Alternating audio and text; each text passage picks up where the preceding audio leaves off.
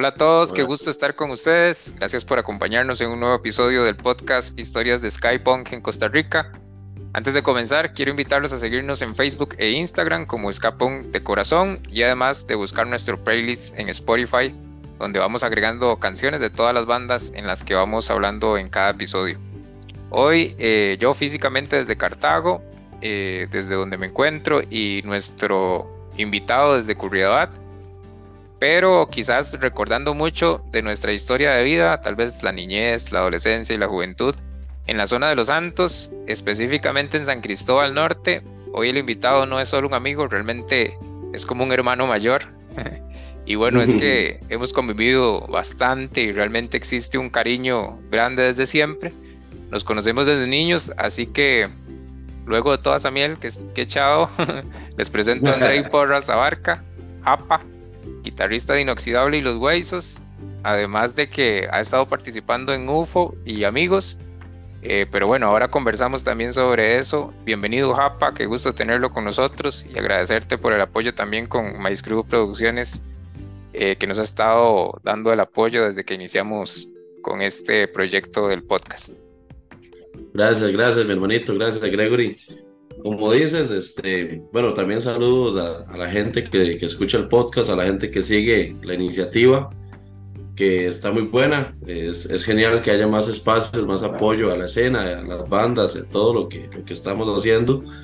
Y sí, todo, bueno, la mayoría de nuestra vida hemos compartido, ¿verdad? Y, sí, como un hermanito menor, desde aquella época, primero con Diego, el hermano mayor tuyo, que era compañero mío de cole que compartimos, compartí muchísimo con él. Y después con Chris y, y de ahí ya al final con todos, hasta la casa me quedaba, recuerda. Casi siempre sin, sin, invitación, pero me quedaba. Sí, sí. O hasta nosotros en, en la casa suya que íbamos a, a, escuchar un poco de música, usted tocaba, sacaba la guitarra, ponía los amplificadores y empezábamos a cantar y a tomarnos unas uh, agüitas.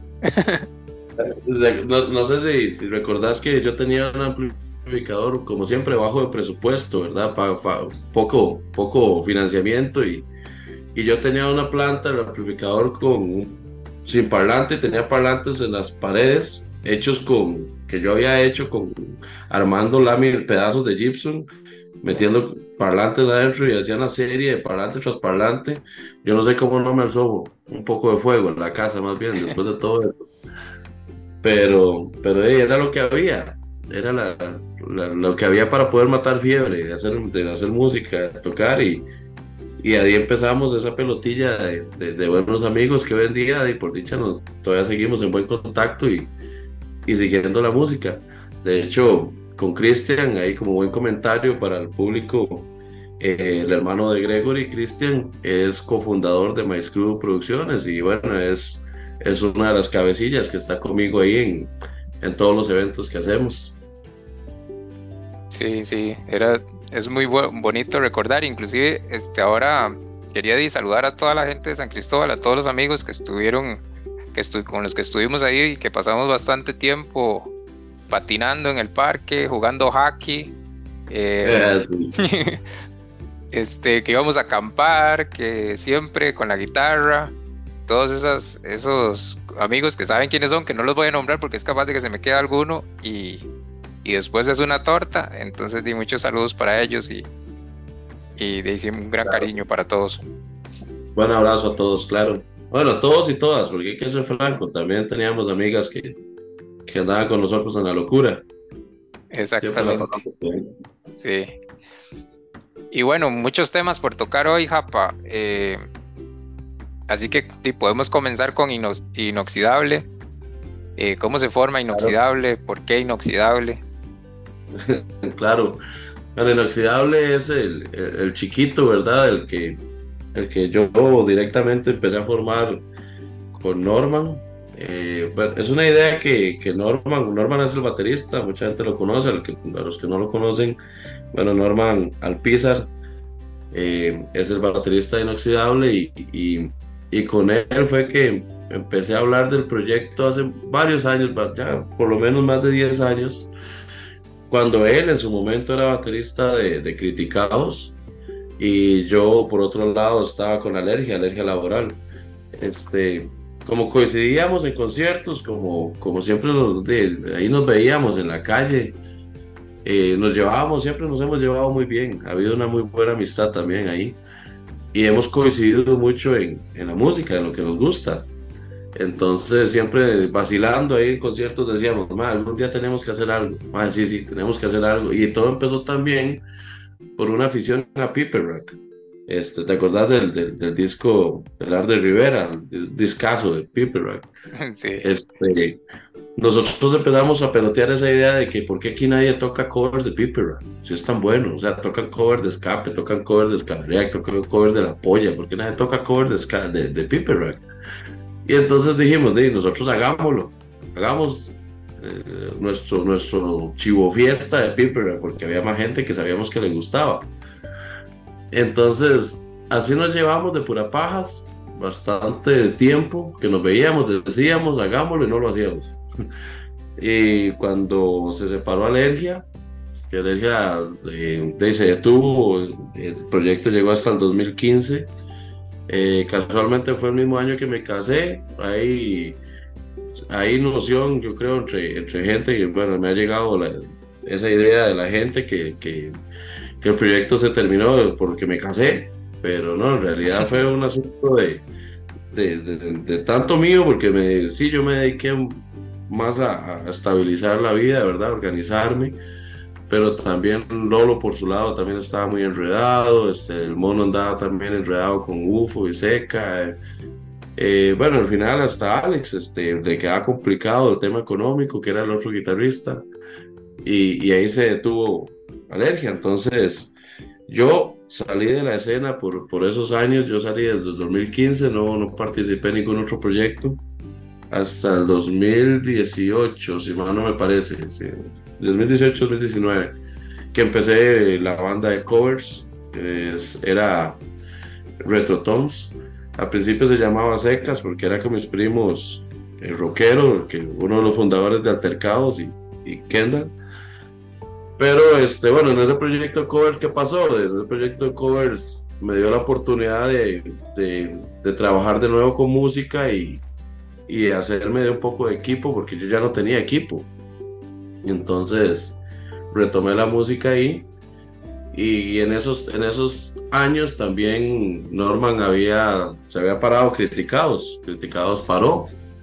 Entonces después, por allá del 2018, nos volvimos a topar y ya dijimos, no, ya manda huevo, ya hay que hacerlo. O sea, ya, ya yo no estoy en alergia, ya usted no está criticados y hay que hacerlo, hay que hacer algo. Entonces ahí fue donde realmente empezamos a ensayar Norman y yo. Primero empezamos solos. Este, y empezamos a ensayar canciones de Piper, porque nosotros no teníamos la idea de hacer una nueva banda, teníamos la idea de, de, sacarnos el clavo de tocar las canciones de Piper. Este, y fuimos tocando con amigos, eh, ¿qué te digo? Eh, Diego Mora, bajista de Los Perros, de UFO, bueno, bastantes bandas ha estado Diego, estuvo ahí con nosotros una sesión Estuvimos varias sesiones con, con Medina, el bajista de, de, ay, de, de Rockets. Este, y al final de cuentas ahí empezamos ya a hacer las canciones originales, porque ya era como aburrido tocar siempre Piper y nunca hicimos el concierto de Piper eso es dato curioso. Así empezó y nunca lo hicimos, ni siquiera hemos tocado un cover en un concierto, nunca.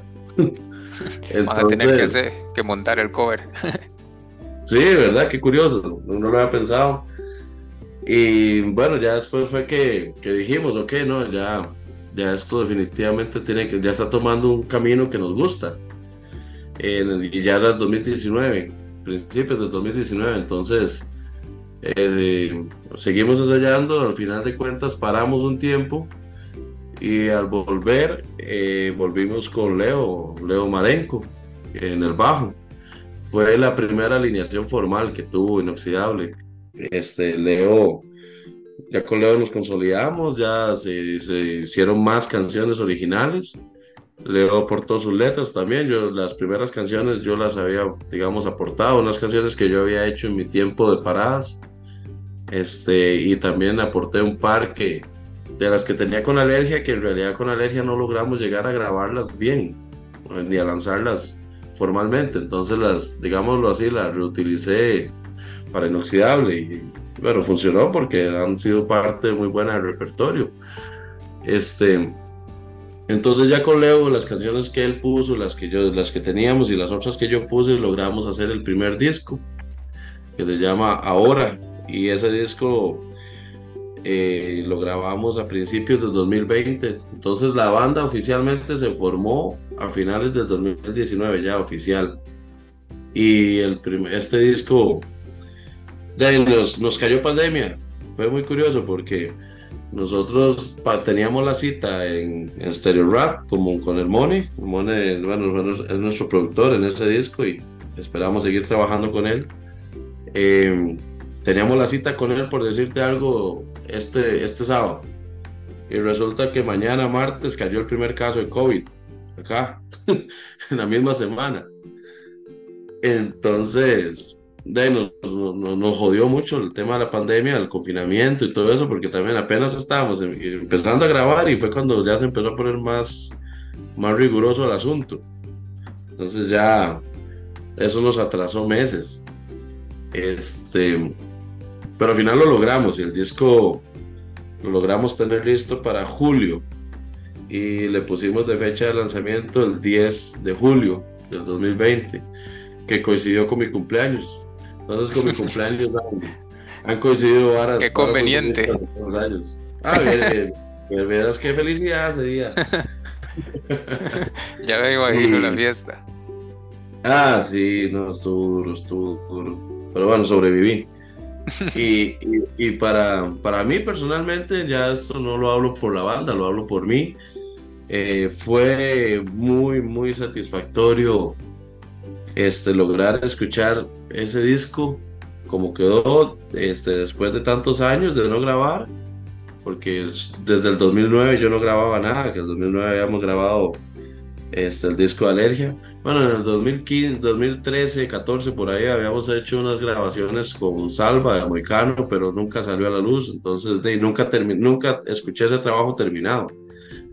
En cambio, con este, de, logré escuchar las canciones terminadas con un sonido que a mí me gusta mucho, riquísimo, increíble, y, y fue muy, muy satisfactorio. Era como ¿cómo le puede decir uno que no suene feo? Pero era, como un presón de, ganas de escuchar eh, cómo sonaban las canciones, porque es una fiebre de, que tanto tiempo grabar. Y bueno, ese disco fue una ansiedad este, buenísima. Y a partir de ese momento, de la ansiedad creció por tocar en vivo, porque como estábamos en media pandemia, no podíamos estrenar el disco en, en vivo. Y de ahí era, un, era, era, como el ritual para cerrar eh, la producción.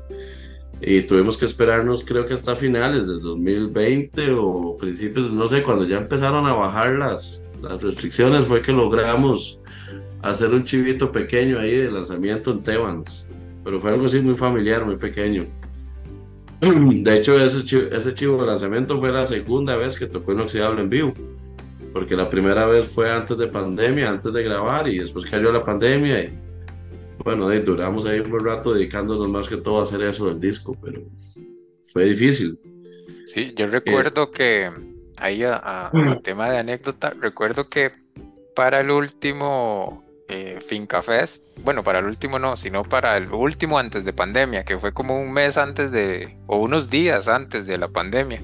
Estuvimos hablando de eso, ¿verdad? En el mismo concierto de que ya, de que ya estaban grabando, de que ya estaba casi listo, que tenían un muy buen trabajo. Y bueno, y no los pudimos ver hasta, hasta después, hasta mucho después que, que ya pudo salir el disco y, y, también ya verlos en vivo, ¿verdad? Pero sí, se, se, vino la pandemia en el puro momento. Exacto, sí, tuvimos esa mala suerte. Bueno, no solo nosotros, hay que ser franco, eso le cayó como un balde de agua fría a todos, a todo el mundo. Pero el sinsabor de nosotros es que, puta, estos años atrás estuvimos detenidos, no estábamos haciendo nada y no pasó. Ahora que estamos con la fiebre de, sacarlo, pasa. Bueno, por lo menos ya, ya logramos salir de ese bache. Ojalá que la situación no se, no se vuelva a complicar tanto. Y de qué más que agregar, bueno, después de este disco, dichosamente el disco nos abrió puertas eh, más allá de lo que hubiéramos imaginado en realidad. Eh, tanto nacionalmente con, con, con, el público, digamos, tanto amigos como gente que, uno ni conoce, que llegan y le hablan a uno de una canción, que los ven cantándolas, que las corean. Ese tipo de cosas siempre van a ser geniales y, y uno nunca, nunca va a dejar de agradecer o se va a fastidiar de eso. Eso es buenísimo. Es, lo que, es la mejor recompensa para, para los que hacemos esto. Eh, pero también está la, la apertura de puertas que nos dio eh, fuera. De, ya tuvimos, dichosamente, con ese primer disco, un año después, bueno, dos años después, en el 2022, este, logramos hacer tres países en, el 2022. Fue un año genial. Este, hicimos la gira a Salvador, Guatemala y cerramos el año yendo a Panamá eh, con los compas de Chiriquí. Igual, de, la gente nos ha recibido muy bien. Yo, el, cariño de la gente es lo que, lo que uno más recuerda. Y una amistad increíble también con, con el gremio de, de, estos países, ¿verdad? Que ahí siguen las puertas abiertas y de hecho estamos conversando para futuros proyectos de, de tanto de ya sea de volver o que también bandas amigas de allá nos visiten por acá y colaborarles. Hay que, esto es así, ¿verdad? Un, un, un, un, hoy por ti, mañana por mí, pero no en mala fe, sino como que como que se devuelve la cortesía, por decirlo así. Sí, exactamente. Y bueno, sí es que en poco tiempo, porque si, si lo vemos, es poco tiempo lo que se ha podido tener de fuera de pandemia, ¿verdad? Si, si quitamos la pandemia, son, son meses, digamos. Si no, sí, son bastante tiempo, pero en poco tiempo han logrado mucho. Eh, bueno, a mí en particular me encanta, me encanta el disco. ¿En dónde lo podemos encontrar el disco? Quizás si nos, nos cuenta por eso. Esa... Sí, el disco está accesible en todas las plataformas habituales, ¿verdad? Hoy en día el disco físico es más un tema de colección que un tema de, para escuchar.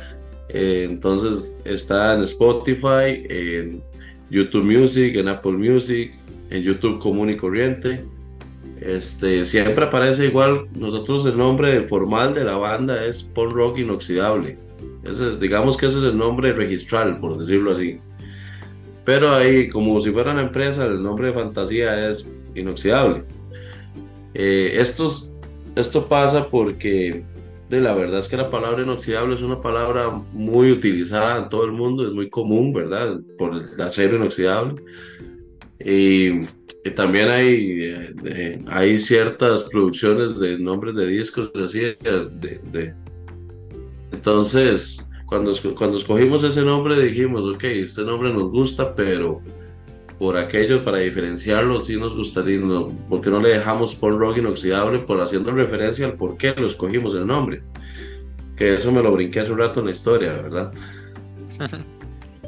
este, le pusimos ese nombre también porque nos identificábamos en el sentido de, que ya todos estamos por encima de los 30, 40, ¿verdad? Ya, ya con, sus, unos años de andar haciendo música, de andar en, conciertos y, ahí seguimos. Eh, digamos, ahí seguimos dando guerra. Eh, no nos arrugamos, no nos marchitamos o no nos oxidamos aún. Entonces, nos gustó esa palabra en ese sentido de que todavía, todavía tenemos más que dar y lo estamos intentando hacer y lo estamos haciendo. Este, también otra cosa es que como la sala de ensayo donde la banda se formó y donde siempre ha trabajado la banda está en, un taller, que es el taller eh, de la empresa eh, de nosotros, donde yo trabajo. Entonces, teníamos que ver siempre, aparte del ensayo y de música, teníamos que ver con máquinas y metales. Entonces, por ahí también lo asociamos. ¿Y en qué está trabajando Paul Rocking Inoxidable, Japa? Ahorita estamos de... ¿Perdón? Sí, ¿qué, ha pasado? Perdón ahí por la interrupción. ¿Qué ha pasado? Digamos que en este tiempo han estado ya en conciertos con, el, con la producción, ¿verdad? Que ya ahora sí pudieron dar eh, el paso a los escenarios y, hasta inclusive viajar y todo lo demás. Pero ¿y ahorita qué, qué podemos esperar de Punk Rock Inoxidable? Ok, sí, eso es muy bueno. Eh, la meta número uno es la grabación de nuestro segundo disco, que dichosamente ya tenemos hasta la cita, ya tenemos el calendario marcado eh, parece que julio es nuestro, digamos, nuestro mes predestinado porque vamos a empezar a grabar en julio. Esa es la, la fecha del inicio de la grabación.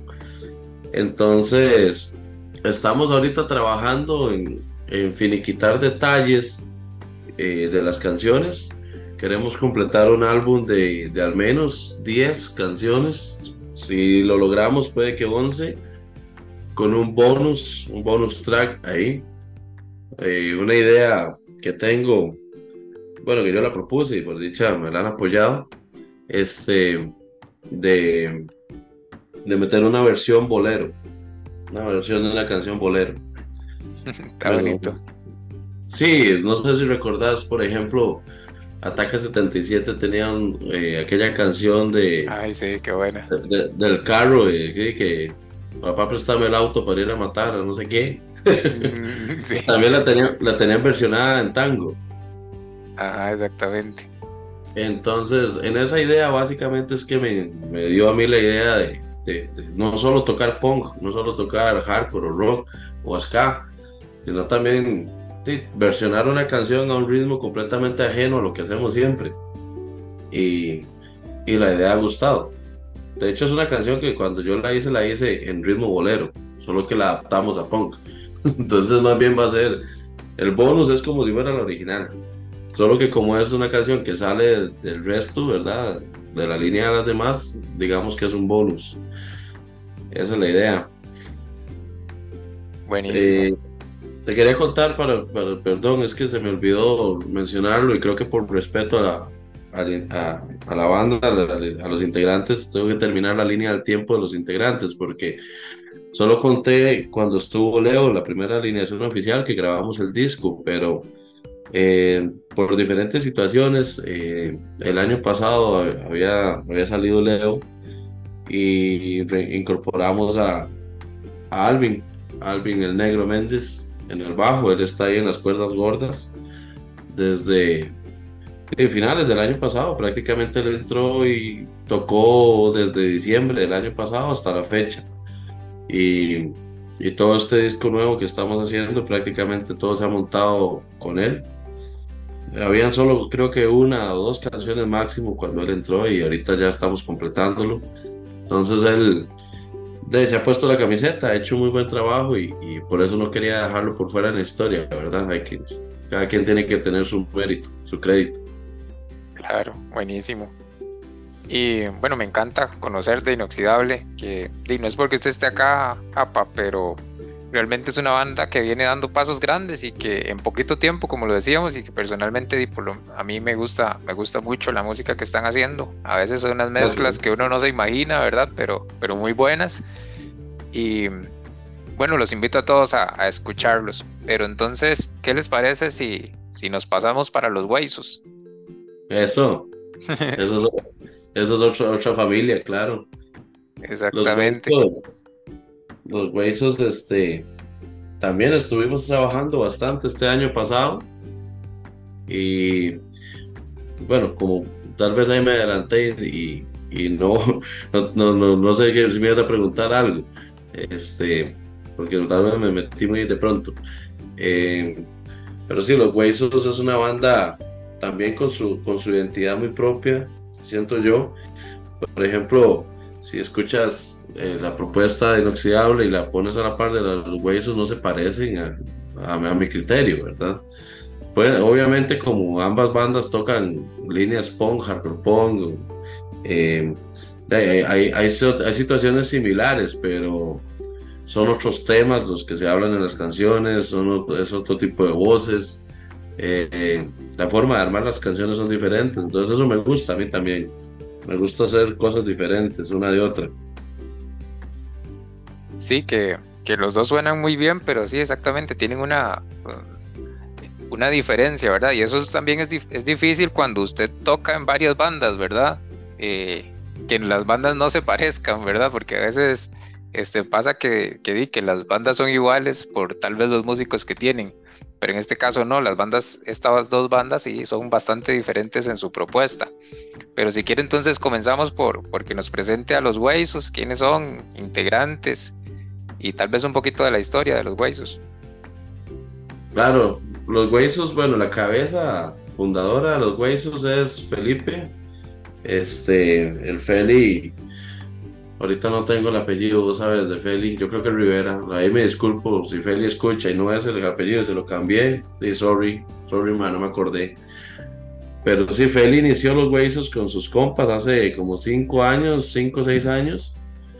De hecho, hace poquito hicimos un chivo de, de aniversario de los Huesos de 5 años. Este, y él lo inició por allá con, con sus compas. Fue cambiando de gente, eh, en dado momento llegó a la batería al mono, conocido por todos como el Morix, ¿verdad? Eh, y el Morix fue el, que en un momento que, que, vino a ensayar con perros y él, acostumbra mucho venir acá al taller, a la sala de ensayo conmigo. Eh, me mencionó que había una banda que, que, que habían quitado a la, guitarrista que tenía porque no tenía tiempo y que estaban buscando un guitarrista que que, si, que le interesara, eh, que si conocía alguno, fue lo que me dijo. Entonces yo le dije, bueno, ¿y cómo se llaman? ¿Qué hacen? Eh, lo mismo, pon que estamos tratando de hacer una propuesta poco más callejera eh, y se llama Los Huesos. Entonces yo le dije, jamás yo quiero. porque, porque francamente a mí el nombre me encantó, el nombre me gustó muchísimo, lo sentí muy, lo sentí muy, muy, muy tico, lo sentí muy, muy de, de, barrio. Este, en cuanto a música, a mí me gusta mucho eso, la música muy de, como, crecimos nosotros escuchando mucho la música underground, de barrio, y sentí que el nombre me daba buena espina y de hecho no me arrepiento, lo que hemos hecho ha, sido muy bonito, ha pasado muy tuanis. Este, y bueno, entonces ya con el mono, con Felipe, también estaba Pablo, un amigo argentino, residente de acá. Él estaba en el bajo. Eh, así, así fue como yo entré a los Huesos, con esa alineación. Poco tiempo después habíamos metido a Jeff. Eh, ok, entonces ya con esa alineación de del Morix, Feli y Pablo y yo, eh, seguimos trabajando la canción que ya ellos tenían, porque en ese momento estaban solo con una canción. Eh, y ahí empezamos a formar otras canciones nuevas, eh, manejando ideas de todos.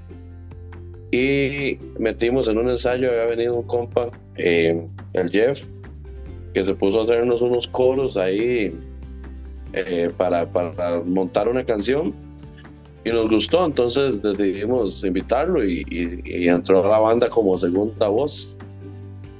Era interesante porque teníamos dos vocalistas, entonces era algo interesante, algo diferente. Em, grabamos un demo, un, demo a modo EP. Em, y ese demo ahí también está disponible en Spotify, en YouTube y demás lugares. Eh, son cinco temas y después de eso hicimos una presentación, bueno, varios chivos, el aniversario, y trabajamos en, en un, tema más. Ahorita tenemos, aparte de esos cinco, un tema más original.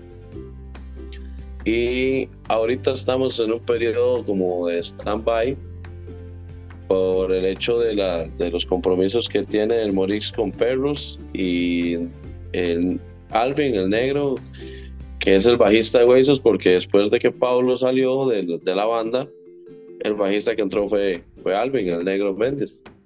Entonces Alvin está tocando conmigo, la, eh, tocamos en las dos bandas. Eh, entonces pasamos bastante tiempo juntos. y, y, como estamos con esto, el asunto del nuevo disco de Inoxidable y, también el mono con los perros, están con, con unos proyectos eh, digamos que la, la, celebración de los cinco años de Huesos fue, fue como una, una, un paronasillo ahí para, para hacer más material nuevo, que es lo que sigue. Lo que pasa es que eso lo vamos a estar haciendo en las próximas semanas, cuando ya tengamos más controlado o finalizado este, este asunto que estamos haciendo ahorita. Pero la banda sí, la banda sigue, la banda tiene que seguir adelante. Una de las últimas cosas que se hicieron fue que, eh, bueno, Jeff ya no va a estar con nosotros. Eh, obviamente como compa ahí siempre sigue ayudándonos y aportando su ayuda, pero pero ya nos, devolvimos a la idea original, inicial, y vamos a, mantenernos con solo vocalista. Eh, ahí hacemos coros y demás de los demás, pero digamos que la línea vuelve a ser la inicial. Ok. Y buenísimo. Y los invito también a escuchar los, que no han escuchado en, en estas cinco canciones, que están bastante buenas. Es un punk bastante fuerte, bastante bonito. Em, y ahora quiero tal vez hablar un poco de algo que se viene viendo, que tal vez se viene sonando, pero que no tenemos mucha información. Creo que es la pregunta que tal vez todo el mundo le quiere hacer. Y es que se tuvo un concierto de UFO y amigos en el cual vos participaste, em, que fue una, una fiesta bastante bonita, algo muy, muy bien hecho. Bueno, inclusive es una producción muy bonita por parte de Maestro Producciones sobre la historia de UFO eso me, gustó mucho. Eh, además ahora se anunció otra participación de UFO y amigos en el Chopotico. Y bueno, tengo que aprovechar la, el espacio para qué está pasando con UFO o será que tenemos definitivamente a UFO de vuelta. Pues bueno, eh, la historia también, antes del concierto que hicimos formal aquí en, en Chepe, hemos hecho algo experimental que fue allá en, en, un bar en, por Palmital, eh, no, perdón, por la Sierra. De hecho, se llamaba Bar La Sierra, de nuestro querido conocido amigo Pichas, de allá al norte. La gente que no lo conoce no se asusten, así le dicen de toda la vida, a él le gusta. y, bueno, él, nos dio la oportunidad ahí. De hecho, aprovechamos ese concierto también para grabar el, el, primer video de Huesos de, el de Sinvergüenzas. Grabamos el video con tomas de ahí, de ese, de ese chivo.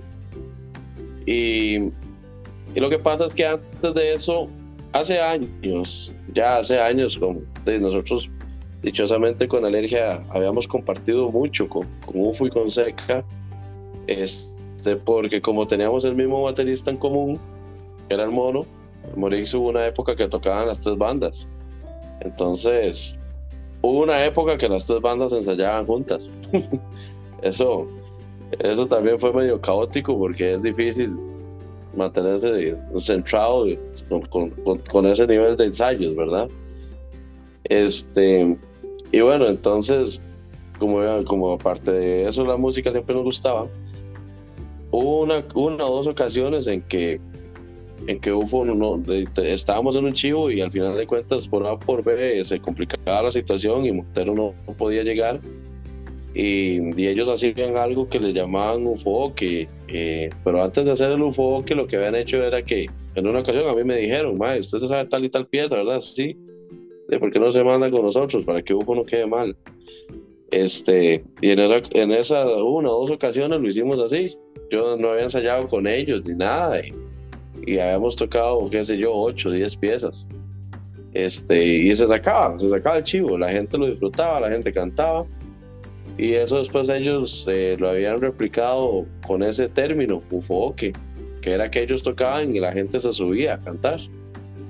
Este, entonces un día vacilando en, el tema de que ellos tocan con los perros y, y comparten mucho con nosotros, con Inoxidable, un día vacilando yo les había dicho, ma, ¿por qué un día no revivimos esa idea? es que UFO a todos nos hace falta. yo, yo soy uno de los primeros fans, así como primer fan que, que, quiero ver a UFO los chivos. Pues ya sabes que es una banda que nos marcó muchísimo a todos nosotros en, en aquella época y a, y a, toda la escena. UFO, la gente lo quiere mucho, todos lo queremos mucho, la banda. Entonces, de ahí fue que empezó la idea de que estaría vacilón, sí, estaría, estaría vacilón, ok, hagamos algo experimental. Y yo propuse hacerlo allá porque quería que fuera algo muy privado, o sea, algo muy de, que la gente que fuera fuera gente que realmente quería ir a tirarse ese show. porque ya sabes que es un lugar de difícil acceso. No es, no, es así que pasan taxis, buses, ni nada, no, es que la gente fue en bucetas. Y, fue tan loco que llegaron tres bucetas ese día. Gente desde Alajuela, desde Heredia, gente Cartago, que en realidad sobrepasó las expectativas. Yo, yo, me imaginaba casi que puros compas ahí. Y no, se llenó el lugar, se llenó. Y ahí se ven las tomas de, del video de los huesos, que estuvo muy bueno, porque esa misma gente estaba cuando se tocó el set de UFO. Este, y eso fue algo experimental, algo que se hizo solo para, en mucho, para matar fiebre, porque hacía falta escuchar las canciones de la banda en vivo. Y en otro, para hacer, digámoslo, a modo fiesta. Y el impacto fue bueno, la gente le gustó, la gente apoyó la, lo que se hizo y empezaron a salir comentarios de que cuando lo hacíamos en Chepe, para que tal y tal no pudo ir, que tal gente quería ir y que muy largo, que en Chepe, que...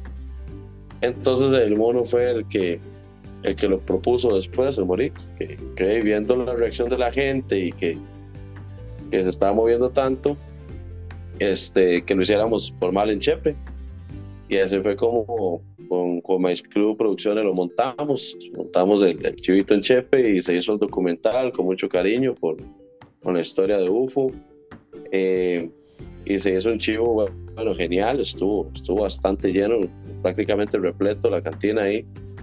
Y como dato curioso, eh, desde el primero que fue Matar Fiebre hasta ese segundo, siempre estuvimos, ¿verdad? Por supuesto, en comunicación con Montero y, y su aval, porque primero respeto, ¿verdad? De compas, es, es, es, él fue viendo, miembro fundador y, y son las canciones de él, este, de él y del mono, y obviamente la gente que participó en UFO en todos esos años. Entonces, por lo mismo, por respeto a toda esa gente eh, que pasó por UFO, fue que, que decidimos hacer el documental, porque aunque no estaban tocando ahí, este, lo que dije hace un rato, es bueno que tengan su crédito por su participación.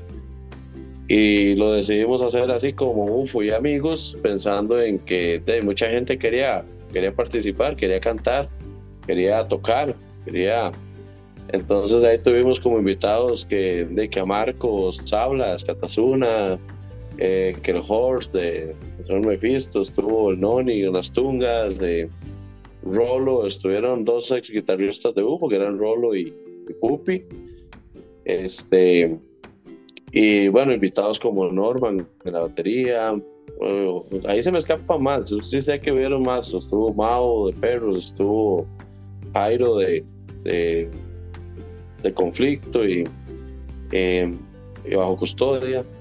Entonces se hizo, se hizo bastante en el concierto, se hizo una propuesta en la que se disfrutó tanto público como amigos de la banda, por eso era UFO y amigos, y, todos nos sacamos el clavo de, tocar, de cantar y disfrutar esas canciones. Fue genial, fue genial. Este, y luego de eso fue que se dio la propuesta de, lo del Chopotico. Y y se decidió, se decidió ir adelante con esa propuesta también, pensando en que la gente que por A por B no pudo ir a los dos anteriores, ojalá que a esta, a esta se puedan ir a la vueltica para, para ver si ese domingo se pone bien movido. Claro, y que tiene buena alineación, bonita alineación el, el concierto. Ustedes también con Inoxidable van a estar. Sí, sí, ese concierto vamos a estar inoxidable, los perros eh, como invitados, digamos, eh, teloneros, Endemia, que también hay una banda que anduvo mucho con UFO, ¿verdad? Desde, aquella época. Y por supuesto UFO y amigos, que de se, se, le dice UFO y amigos por un tema de que no es la alineación formal de UFO, ¿verdad? Siempre en eso yo trato de ser muy respetuoso y bueno, todos los que estamos haciendo esto, tanto para la gente, el público, como la misma banda, este, no es la alineación formal oficial. Eso sí, este, pues que eso no sea así por siempre. Pueda que tengamos alguna sorpresa. Pues sí, pues sí, el camino se va abriendo bonito y las cosas se van dando bien y creo que pronto, pronto podremos tener de nuevo a UFO de vuelta. No lo voy a asegurar, pero parece que, que, ya pronto, pronto vamos a tener toda la línea con Montero al frente de vuelta. Y eso a mí particularmente me alegra mucho, me, me, emociona porque, como te dije, es una banda emblemática eh, que hay que aprovechar, si puedes volver, pues darnos ese gusto todos, ¿verdad? Sí, que yo creo que es como el momento perfecto, ¿verdad? Porque han estado volviendo todas las bandas y la escena está creciendo bastante nuevamente. Está, hay muchos lugares para tocar, ahora inclusive, y hay mucha gente como, como Maestro Producciones que están haciendo conciertos, entonces, bueno, es, sería, sería genial tener a, a UFO de vuelta. ¿Qué tal si, si nos pasamos con Maestro Producciones y, y nos cuenta un poco de, sobre Maestro Producciones y este proyecto que, que ha estado viniendo con, con, fuerza, ¿verdad? Que ha estado creciendo bastante y, que es una propuesta bastante bonita de, conciertos y que apoya mucho a, las bandas también. Sí, claro, a mí, a mí me llena mucho el trabajo como escudo, aunque es bastante verguiado, así hablando lo, lo yo, pero es bonito ver cómo evoluciona el asunto y cómo cómo llega más bandas y más gente que, que, se une a la familia. Yo lo veo como una familia, porque todos trabajamos por lo mismo. Y My Crew Producciones inició en aquel mítico concierto de, de la entrada a la lucha del 2006. En realidad ahí nació el nombre. El nombre My Crew viene de ese concierto, que hasta ese momento fue el concierto, el primer concierto underground de, al menos de esas partes de la zona ya sabemos que la zona de Los Santos es muy grande, ¿verdad? San Pablo, etcétera, ¿verdad? San Marcos, y está la otra parte de la zona que es San Cristóbal, La Lucha, San Juan, etcétera. En esa parte no se hacían conciertos, o sea, no, no habían conciertos underground, ni ska, ni punk, ni nada que se le pareciera. Eh, y en San Marcos, que era donde más había, había conciertos o música, eran más underground, eran más alternativos, perdón, eran de, de bandas más, bueno, bandas de, de, ahí mismo como Gargamel, eh, demás que eran bandas como más inspiradas en, la, en, la, en el tema noventero este de Pearl Jam, Nirvana, que también son bandotas, ¿verdad? Y es una línea de música buenísima, pero era otro, otro, otro tipo de, de bandas. Entonces yo creo que coincidimos en eso siempre, los que hablamos, que fuimos a ese concierto y nos vemos, siempre coincidimos en que fue el primer concierto en esa zona que tuvo punk, que tuvo ska, que tuvo hardcore, bandas muy emblemáticas como Seca o Scooter 79 anduvieron por ahí por primera vez en ese concierto. Eh, ah, y también bandas emergentes como lo era Alergia Laboral, Presbere, eh, creo que Maldita Sociedad también estuvo, ahí conocimos a Jason, el otro día Jason lo mencionó en la entrevista que le habías hecho.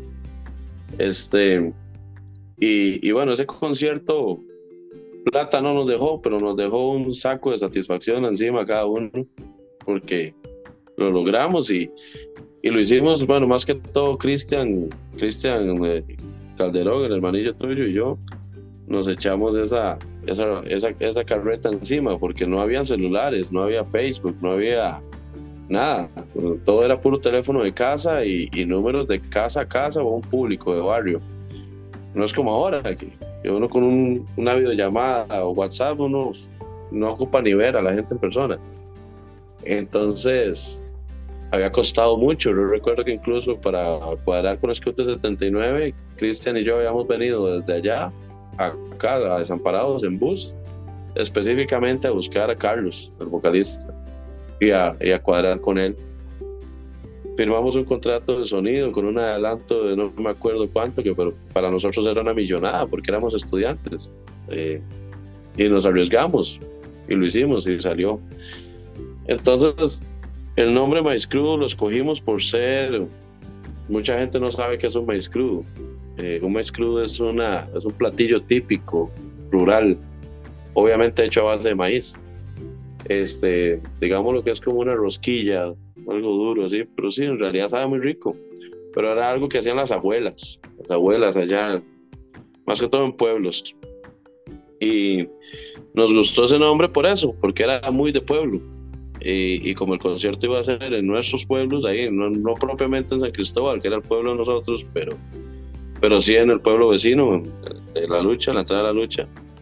Eh, de, nos gustó ese nombre y le pusimos al concierto Maíz Crudo 2006. Este, ahí, en ese momento habíamos dicho que tal vez en algún momento íbamos a seguir haciéndolo, pero eh, pasaron los años, 2006, 2007, 2008, todos esos años y no lo volvimos a hacer. Este, y Maíz Crudo ya se, se fundó y revivió formalmente cuando se dio la oportunidad de trabajar con, con Ovo Control Army el año pasado, me parece. Este, Ovo Control Army a nosotros en Inoxidable se nos dio la oportunidad de abrir, de abrir el concierto que, que ya estaba pactado la fecha y todo pero la productora que los iba a traer al final eh, canceló, los, eh, porque iban a hacer otra producción, entonces le dieron prioridad a otra producción. Este, entonces eso, quedó a la deriva. Y como yo de hecho tenía una, bonita amistad ahí, todavía la tengo con, con Dils, antiguo saxofonista mascatesta, que hoy en día es el vocalista y saxofonista y promotor de Double Control Army eh, cuadré con él. Este, bueno, eh, ya que para que no se quede el evento sin hacer y no quedara así a la deriva con, con, la gira, porque ellos venían no solo aquí, ellos, ellos tenían la gira cuadrada desde Argentina, Colombia, Salvador, Guatemala, Honduras, eh, aquí. ¿Me entiendes? Entonces, para que ellos no quedaran con esa fecha, ese fin de semana ahí a la deriva, eh, yo tomé mi, tiempo y llamé primero que nada a Cristian y a Jason, Jason Morales de Incidente y Cristian Calderón, baterista de Ketos, este, que son mis, dos mis dos compinches del My Crew Producciones, las dos cabecillas líderes conmigo. Y les dije, ok, hace años hicimos esto y esto y esto, fue muy difícil, no era, parecía imposible y lo logramos.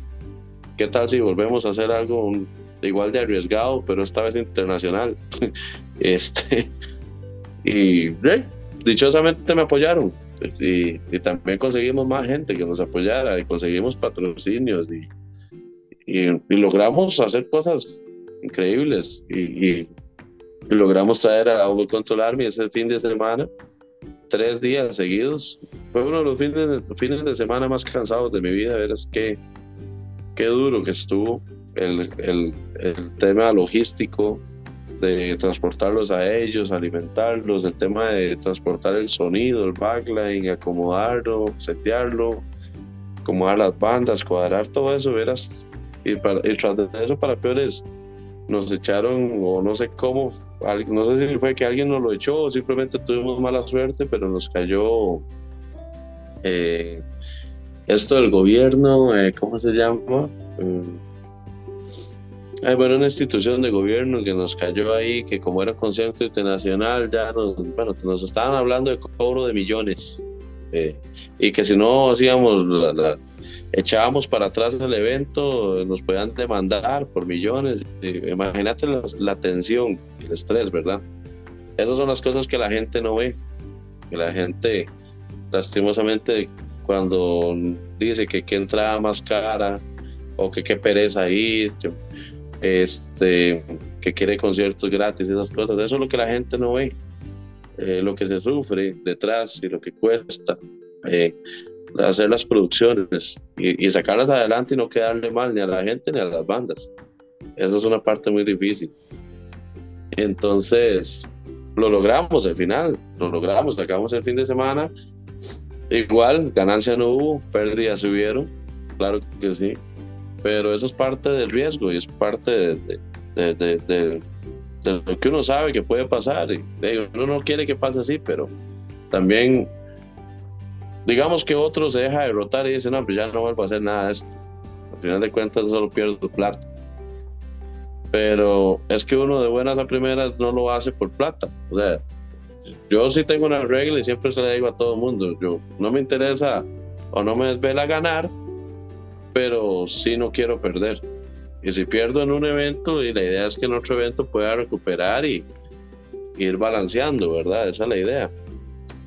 Y, entonces con ese concierto de Ovo Control Army fue que se reinició el asunto y, y ya empecé a, con ellos a cuadrar más eventos locales, bandas locales, en venues locales, eh, desde Peppers hasta Tevans, la cantina, allá en la zona también, los bares como el de Pichas que conté, o em, en Cartago como Prétese, en Heredia también. Em, en el estadio, ahí hemos ido tratando de, de, hacer eventos en varias zonas y una de las pautas también que yo he tratado de tener en las producciones es tratar de meter siempre bandas o nuevas, ojalá que debuten, ya, ha habido como tres bandas que han debutado en eventos de My Crew, este, o por lo menos que estén emergentes a la par de bandas ya un poco más consolidadas. Este, creo que eso es algo que, que a nivel de productoras nacionales han dejado de lado, siento yo, porque eh, obviamente una banda nueva que la gente no conoce, lo que, lo que, la, lo que la producción piensa es eso no jala gente, mejor meto a alguien que jale gente. Pero las bandas que jalan gente o que son conocidas alguna vez fueron desconocidas. Todos tienen que tener la oportunidad de presentarse. Y y entonces yo he tratado de ir un poco contracorriente en eso. He tratado de, de hacer la diferencia en ese sentido. Y, y, creo que me ha servido porque la, la productora como tal, el nombre Maestro Producciones ha ido agarrando un poco esa, es, ese respeto de, de, las bandas y, de la, y el cariño de las bandas, porque ahorita hay una agenda de, de bandas que, que, siempre están dispuestas, dichosamente, de, tal vez no se les paga un montón de plata, a veces ni se paga porque no alcanza, pero la pasan bien, no ha habido quejas, la pasan bien, lo disfrutan y exponen su, su propuesta. Sí, buenísimo. Inclusive, este, yo he hablado mucho en, en, el podcast de que a veces cuesta escuchar, escuchar que va saliendo una banda nueva. Inclusive todavía cuesta más escuchar que sea de, de gente joven, digamos. Usted a veces eh, escucha y salió una banda nueva, pero sí, son, son los mismos integrantes de otra banda que se desintegró y, están haciendo otro proyecto nuevo. Como nosotros, inoxidable o así, sí, los mismos viejos de siempre, seguimos simplemente cambiando de, alineación. y Pero sí es bueno eso que decís, por ejemplo, ayer, este sábado, en el concierto que hicimos, el último que hicimos de San Cristóbal Norte, de la mano con Cantos del Viento y y el turístico Pura Vida. Ese concierto tuvo ese detalle genial, fue, fue como revitalizante para, para nosotros, que no solo que debutó una banda nueva, eh, Mujer de San Cristóbal Norte, debutaron una banda nueva que está empezando con edades de 14, 15 años. Me recordó mucho a, a nosotros en esas épocas. Este, eso, eso es bueno y, es buenísimo porque se ve sangre nueva, se ve gente interesada en, aprender a tocar un instrumento, en, hacerlo, que hoy en día cuesta tanto, como la, influencia es otra, ¿verdad? Y aparte de eso había público, mucho público joven, o sea, gente que no iba a tocar, que iba a ver, incluso hasta con las mamás, ahí dos, tres mamás me topé, papás también habían, mi propio hermano fue con mi sobrino también, este, que tiene por ahí de 12, 13 años. Este, entonces, eso me gustó muchísimo, porque eso en San José yo le decía a ellos, en San José eso no se ve. Y no es culpa de San José, es que simplemente los horarios y los bares que manejan, los, mejor dicho, los bares manejan horarios para los conciertos que hacen difícil eso, porque la mayoría de conciertos son de 8 de la noche para arriba. Este, si haces un concierto a las 2 de la tarde de bandas underground desconocidas, no te va a llegar gente. 2, 3 de la tarde no te llega nadie. Este, los conciertos que sí llega gente a esas horas son los conciertos que ya mencioné hace un rato, que son las bandas que jalan gente, que lastimosamente el, público es dado a eso, apoyar a los, a los conocidos y el apoyo a las bandas nuevas es, muy poco y mucho menos llevar, llevar jóvenes, ¿verdad? Eso cuesta más todavía verlo.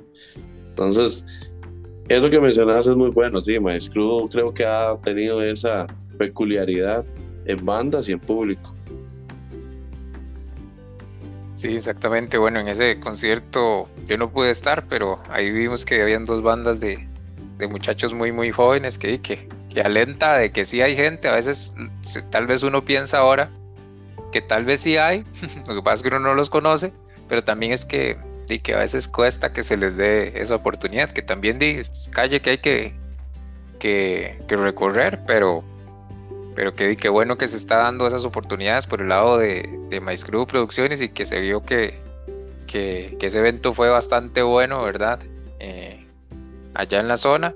Y eh, bueno, a mí me alegra mucho porque, porque es un lugar donde uno creció, ¿verdad? Y, tiene muchos amigos y ve que, que, que, todavía ahí la escena va creciendo más bien, ¿verdad? Eh, inclusive.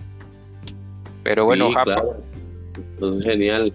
Un comentario acertado al respecto de eso, para terminar ese tema, es uno que dijo el mono, el Morix, lo había publicado después del concierto del último que cierre, que fue a reventar. No, no, sé si habías venido, no me acuerdo. Pero Mono había publicado que, que lástima por lo menos un, un 10% de toda la gente viniera a los conciertos underground de bandas emergentes y nuevas. Sería otra historia, sería historia. ¿Verdad? Y eso ya es algo que uno no puede controlar, ya es algo que es cultural, no es, no es una situación de las bandas ni de las productoras. Sí, pero que también ahí puede ir cambiando, ¿verdad? Porque cuando se ve un evento como el, como el del domingo, si no me equivoco, que se veía mucha gente y la fiesta y todo, cuando ve uno videos de, de, cómo se dio, de, uno se jala los... Bueno, yo no tengo pelo, pero me jalaría el pelo por, por haber estado, ¿verdad? Digo yo, ¿por qué no fui, verdad? Bueno, yo, yo sinceramente tenía ahí unos compromisos, inclusive estaba grabando un episodio, pero no pude, pero sí, sí, se jala uno el pelo por haber ido, ¿verdad? Y entonces ahí es donde se puede ir creando esa, esa ronchita que haga de, que, de que la gente apoye más cuando hay un, un concierto así, que tal vez eh, no hay tanto nombre, o sea, sí habían, pero algunas, pero usted ve algunos nombres que tal vez no conoce pero di que tal vez se puede llevar una sorpresa, ¿verdad? Sí, esas sorpresas siempre terminan siendo muy gratas. Eh, antes, muchas veces a nosotros nos pasó en aquellos conciertos de la, de la resaca y finca, las caídas, que uno llegaba a una banda que ni sabía que existía, no sabía quiénes eran y, y empezaban a tocar y, uy, ¿qué es eso? ¿Cómo suenan? Y así empezaba uno a seguirlos. Y, pero eran desconocidos hasta que uno los vio en ese concierto. Entonces, eh, eso es lo que yo, estoy tratando de, de, como dices, de ir cambiándole un poco el cassette a la gente. Eh, y entre las mismas bandas también, eh, que de apoyar a las otras bandas, porque es otro tema que también hemos tocado. a ninguna banda le gusta tocar sin público, eso es obvio. pero si no hay público, por lo menos que otras bandas lleguen temprano apoyar a las bandas que abren o las que cierran, que, las que es al final, que ojalá se puedan quedar a acompañarnos al final. Porque es muy común, ¿verdad? Que al principio no llega gente ni siquiera las mismas bandas. Las bandas se les dice a qué hora van a tocar y tratan de llegar media hora antes. Entonces, eso es otra cosa que también eh, yo, yo estoy tratando de, de, volver a como era antes. Porque antes los chivos ya, ya mucha gente lo ha dicho y, y, todos lo recordamos. Antes los chivos empezaba el chivo a las 2 o a las 2 de la tarde y desde las 10 de la mañana había fila. Y uno veía a la gente sentada haciendo fila, no por bandas de afuera, sino por bandas de aquí. Entonces, ojalá se pudiera retomar un poco eso. Tengo la esperanza que como vi ese concierto con gente joven, este, se repita eso en, en más partes del país y, y, poco a poco ellos mismos devuelvan esa cultura, vuelvan a hacer cosas como esa. Sí, exactamente. Ahí ocupamos también de la ayuda de, ellos mismos, de esos jóvenes, ¿verdad? Que se, que se animen y empiecen a, hacer cosas diferentes porque, porque a veces cuesta, cuesta verlos a ellos por todo lo que hemos hablado, pero y cuando, cuando se ven, y ellos son los que pueden promover con, con, sus mismos amigos o así y demás de que, de que se pueda crear y, y de que en un tiempo no seamos todos los todos de 60 años, 70 años y ya no quede nadie joven que escuche la música. Pero bueno, entonces vamos a, cambiar ahora un poquito el cassette y nos vamos a, ir a adentrar un poco a, conocer a, Japa como persona. Eh, Bueno, entonces para conocerlo un poco más, ¿qué, tal si nos cuenta quién es Japa? Andrei Porras. Andrei Porras Abarca. Pues bueno, una persona bastante, digámoslo así, siento yo llevadera o que, que, que, evita estar en problemas. yo, yo considero que soy muy tranquilo y desde niño siempre fui así. Bueno, tuve una infancia bastante agradable a pesar de todo. Las limitaciones tal vez que hubieron en algún momento económicas, no, no puedo decir que, que fuimos, que, fui, que vengo de una familia de calle, pero, pero también uno tuvo que esforzarse. Este, desde muy pequeño, trabajar, aprender a trabajar, primero en la tierra, con el café, el cebollino, esas cosas. Y eh, todas las vacaciones de escuela eran así, ¿verdad? Y después del colegio, de, también, más bien me gustó cuando logré empezar a cambiar el cassette y ya tenía un poquillo más de cuerpo, entonces me dieron la opción de qué quería, si seguir trabajando en café y cebollino o, o venir a, acá a San José a, trabajar en construcción. Y me vine a Constru, me vine a trabajar en Constru. Entonces me gustó ese cambio. Pero sí, vengo de una familia bastante, bastante, digámoslo así, humilde, de buenos valores.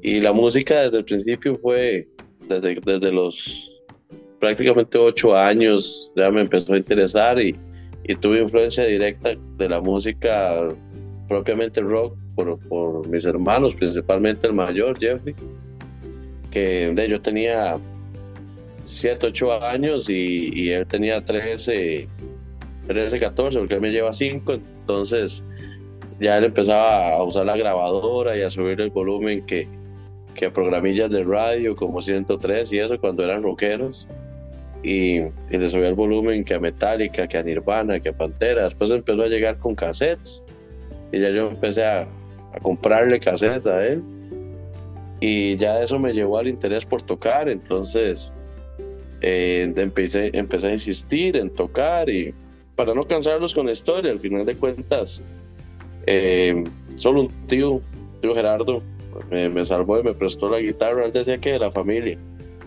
pero ahí una guitarrilla bastante ya cacharpeada, reventada y todo, pero con eso aprendí, con eso aprendí lo primero y seguí adelante cuando se la devolví, seguí adelante hasta que me compré mi, mi primer guitarra, igual después de sembrar cebollino tres meses allá con Macho Abarca, este, me logré comprar mi primera guitarra eléctrica con un amplicito de esos de, de bolsillo que uno se guindaba de baterías. Este, eso me ayudó mi primillo rockero, el que, el que conté hace un rato, era, fue fundador de Altercados. En ese tiempo estaba en Altercados, ¿eh? Entonces él me ayudó y, y me consiguió ese combo, 25 mil colones, todas mis vacaciones en eso. Y, y con eso empecé, con eso empecé el asunto. Y ya hoy en día, prácticamente 20, ¿cómo es? 20, 25 años después de eso, este, dichosamente ya eh, casado. Eh, me pasó como las novelas, no me, o sea, eh, fue una historia de novela porque digamos que usted vea las series esas o las novelas del carajillo que, que, que ve a, la chiquilla en el colegio y, se queda deslumbrado este, y se logra casar con esa chiquilla, eso me pasó a mí. Entonces sí me siento afortunado por eso. Y y bueno, ya con un hijo, eso también me centró bastante. Eh, me, dio un horizonte diferente, me dio una forma de ver la vida diferente y, y así como me dio responsabilidades y presiones, también me dio muchas gratificaciones. Por, este, como te decía hace un rato, ahorita vas a ver eso cuando tengas el, el, hijo, el chiquito, la chiquita, eso va a ser genial, vas a ver. Y, y bueno, eh, la música con todo y las responsabilidades del trabajo. Eh, bueno, yo salí del colegio como técnico y, y, me vine de allá, de la zona, de San Cristóbal Norte, me vine por temas de estudio y trabajo, porque ya no podía trabajar como técnico, no había dónde, solo Fideca y Fideca no, no me contrataron. y, y estudio, que era venir a la universidad, entonces cosa también que, que, ahí tengo pendiente, no la he terminado la universidad. Pero es porque después de, de entrar a trabajar y estar unos años trabajando en mantenimiento industrial, eh, me decidí y fundé la empresa propia con unos socios, unos amigos también del colegio. Pero bueno, hoy en día sigo con la empresa propia, pero solo estoy yo. Eh, fue un camino muy duro, muy difícil. El tema de, de, formar la empresa y, y, llevarla adelante. Y todavía hoy en día seguimos batallándola día a día. Pero bueno, entonces en resumen, soy una persona que trato de llevármela bien, de llevármela tranquilo, trato de, de, no tener estrés de más, porque estrés siempre hay, pero trato de, ojalá controlarlo. Y pues de no faltar a mis responsabilidades, disfrutar todo lo que puedo, y, pero siempre con los límites, siempre centrado en que si, si, sigo, por ejemplo, enfiestado, ya no le voy a quedar mal a mis clientes, ya le voy a quedar mal a, a mi casa, a mi familia. Entonces, eso es un horizonte que tengo muy marcado ya desde hace ya varios años para acá. En resumen, podría decir que ese es Andrei Porras. Buenísimo, ahí con, con, esa respuesta quizás me contó o me respondió varias preguntas que le iba a hacer. Eh, buenísimo, eh, yo que lo conozco sé lo que, lo, lo, lo que le ha pulseado, por decirlo así, eh, con la empresa. igual en la música, y bueno, ahora que decías que que manejar el estrés y todo lo, demás, qué mejor forma que con, con, música, ¿verdad? También usando como hobby la música y más a usted que le ha gustado tanto desde, desde niño el tocar un instrumento y demás y que tiene habilidad también por esfuerzo, ¿verdad? Entonces, sí, sí mucho, mucho, de eso no sé si será habilidad o simplemente la necedad, este, pero, pero sí, definitivamente aunque haya habilidad en la, música, hay que ser necio. Bueno, en cualquier arte, creo yo. Eh, pintar, escribir, cualquier tipo de arte creo que lleva su porcentaje de habilidad y también mucho porcentaje de, esfuerzo, de disciplina y necedad. Que dejarlo botado es lo más fácil, ¿verdad? Sí, como todo, ¿verdad? Que siempre dejar las cosas botadas y eso, bueno, eso habla de más o menos lo que es usted, digamos, en cuanto a la empresa, ¿verdad? porque el crear una empresa y, y demás lleva esa, esa parte también de necedad, de querer salir adelante y durante mucho tiempo, igual en la, en la música.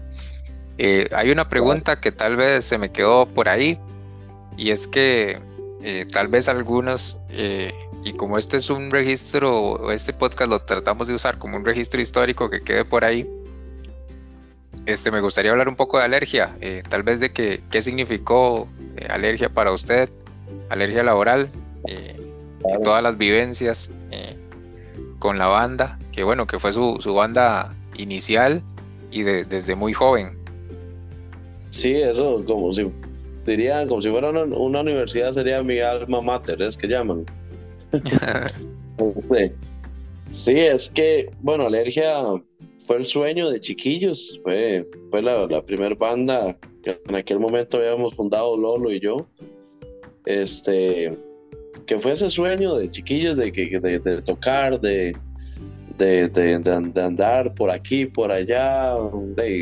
uno venía de ver de tanto la música de afuera en video, como también incluso ver lo que hacían las bandas locales. Ya en ese tiempo, cuando, cuando Alergia se, se fundó, estaba empezando a sonar acá, digamos, un garbanzos. Ya estaba empezando, ya estaba empezando a sonar fuerte. Este, estaba Margo Malik, estaba Broca y Sano. Eh. Fue en esa época, a finales de 90, ¿verdad? Principios de 2000. Y, y de ya uno estaba con esa fiebre. Aunque era un carajillo, un chiquillo, no quería, no quería andar en eso. Entonces, primero me dio la satisfacción, la alergia laboral me dio la satisfacción de, de, de, de, conocer cómo era hacer música propia, porque antes de eso todo, era, todo lo que tocaba era de otros. Y también me dio las primeras experiencias como músico, por decirlo así, o sea, ya el, tema de, de, ir a un local, de tener que enfrentar el miedo al público, de tener que llevar esos nervios, este, desde el colegio también, antes de que fuera la eje laboral, empezamos como, como dúo de colegio y, también empezar a lidiar con eso. Un sketch curioso que tenemos como anécdota es que antes de tocar en el gimnasio del colegio de la lucha, porque, siempre, porque estaba lleno de actividades como el Día del Inglés o Día de la Música, esas cosas, este, de era tanto los nervios de Lolo y yo que teníamos que ir a pedir baño a la clínica porque ahí la, cuestión estomacal era fuerte. y eso es parte de, es parte de, de, de, del aprender, aprender a, lidiar con esas cosas y alergia laboral, eso fue lo primero que me enseñó y lo otro que, que le agradezco a alergia laboral es haberme dado la oportunidad de conocer a muchos de los a mejores amigos que tengo hoy en día y, comparto mucho con ellos como el Mono, el Morix, como todos estos compas de bandas que mencioné a lo largo de, todo lo que hemos hablado, los conocí en esa época, los conocí gracias a que Alergia Laboral nos abrió puertas a tocar acá en San José e incluso logramos ir a tocar a Panamá y fue cuando empezamos, cuando logré empezar a conocer gente de otro, incluso de otro país, gracias a Alergia Laboral y de ahí duramos años, hicimos cosas bastante buenas. Y hoy en día, una, algo de lo que más agradezco de esa época es toparme gente que, que, recuerda la banda y la recuerda con cariño y le hablan a uno también de, de canciones como, ¿qué te digo? Como si tú te vas o recuérdame. Que, incluso hay un video fan, fan make, hay un video fan make en YouTube de si tú te vas de una pareja. Eso, eso fue muy agradable encontrármelo. Una, una, una, como una seguilla de fotos. Ajá. Voy a, buscar. ¿Y usaron esa canción? Sí, usaron esa canción, si tú te vas. Yo no sé si todavía estará colgado o no ahí, pero esas son cosas que, que a uno le llenan el estuchito del corazón, ¿verdad? Que, como ya te he dicho en varias ocasiones, uno no hace esto pensando en plata, uno lo hace pensando en esas pequeñas gratificaciones.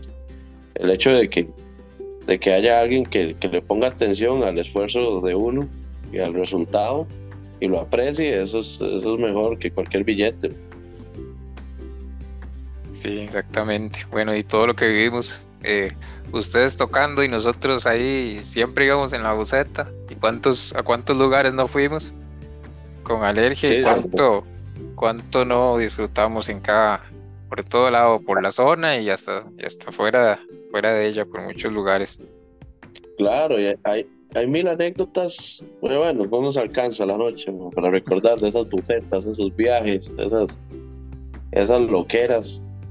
No, no, todo, todo fue una época extremadamente bonita, man. Y eh, hicimos un concierto reunión hace, hace poco, hace un, un año, unos meses. Este, estuvo también muy bonito. La banda, digamos, que, que de repente podemos reunirnos y hacer algún como un recital memorial, ¿verdad? Eh, simplemente se detuvo porque ya cada uno agarró su camino. Y, yo siempre he dicho que yo no es que diga que nunca volvería a tocar las canciones de alergia, simplemente que y ahora estoy enfocado en otras cosas. Es como, un, como una etapa que ya viví, así le digo yo. Pero sí me enseñó mucho, me enseñó muchísimo. Exactamente. Bueno, y no, Japa, eh, gracias por acompañarnos, eh, sacar el tiempo. Sé que también es complicado por todas las obligaciones. Eh, de verdad que se le agradece muchísimo todo lo que viene con haciendo con, con las bandas, también lo de Maíz Crudo, producciones para la escena nacional y por la escena nacional.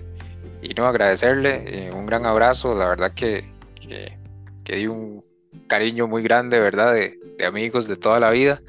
Entonces muy contento de haberlo tenido con nosotros. A todos gracias por escucharnos hasta este, hasta este punto del podcast. Yo también quiero agradecer, si me permites, de, también quiero agradecer a, la gente, a, a, usted como si fuera un anuncio, a usted que te quedó hasta el final. le agradezco muchísimo, le agradecemos porque yo sé que nos extendimos y hemos hablado mucho, pero como ya dijo Gregory, hay una amistad y un cariño muy grande de años y, y, sentarnos a hablar es buenísimo. Ya es, no sé, será la edad, ¿no? que ya no está de edad, por eso, sentarse en una mecedora, en el y hablar. sí, realmente eso, eso es mi, mi, fuerte, sentarme a hablar. Pero no, muchas gracias a la gente que escucha, a la gente que apoya la iniciativa de Gregory y de, historias de Skypunk.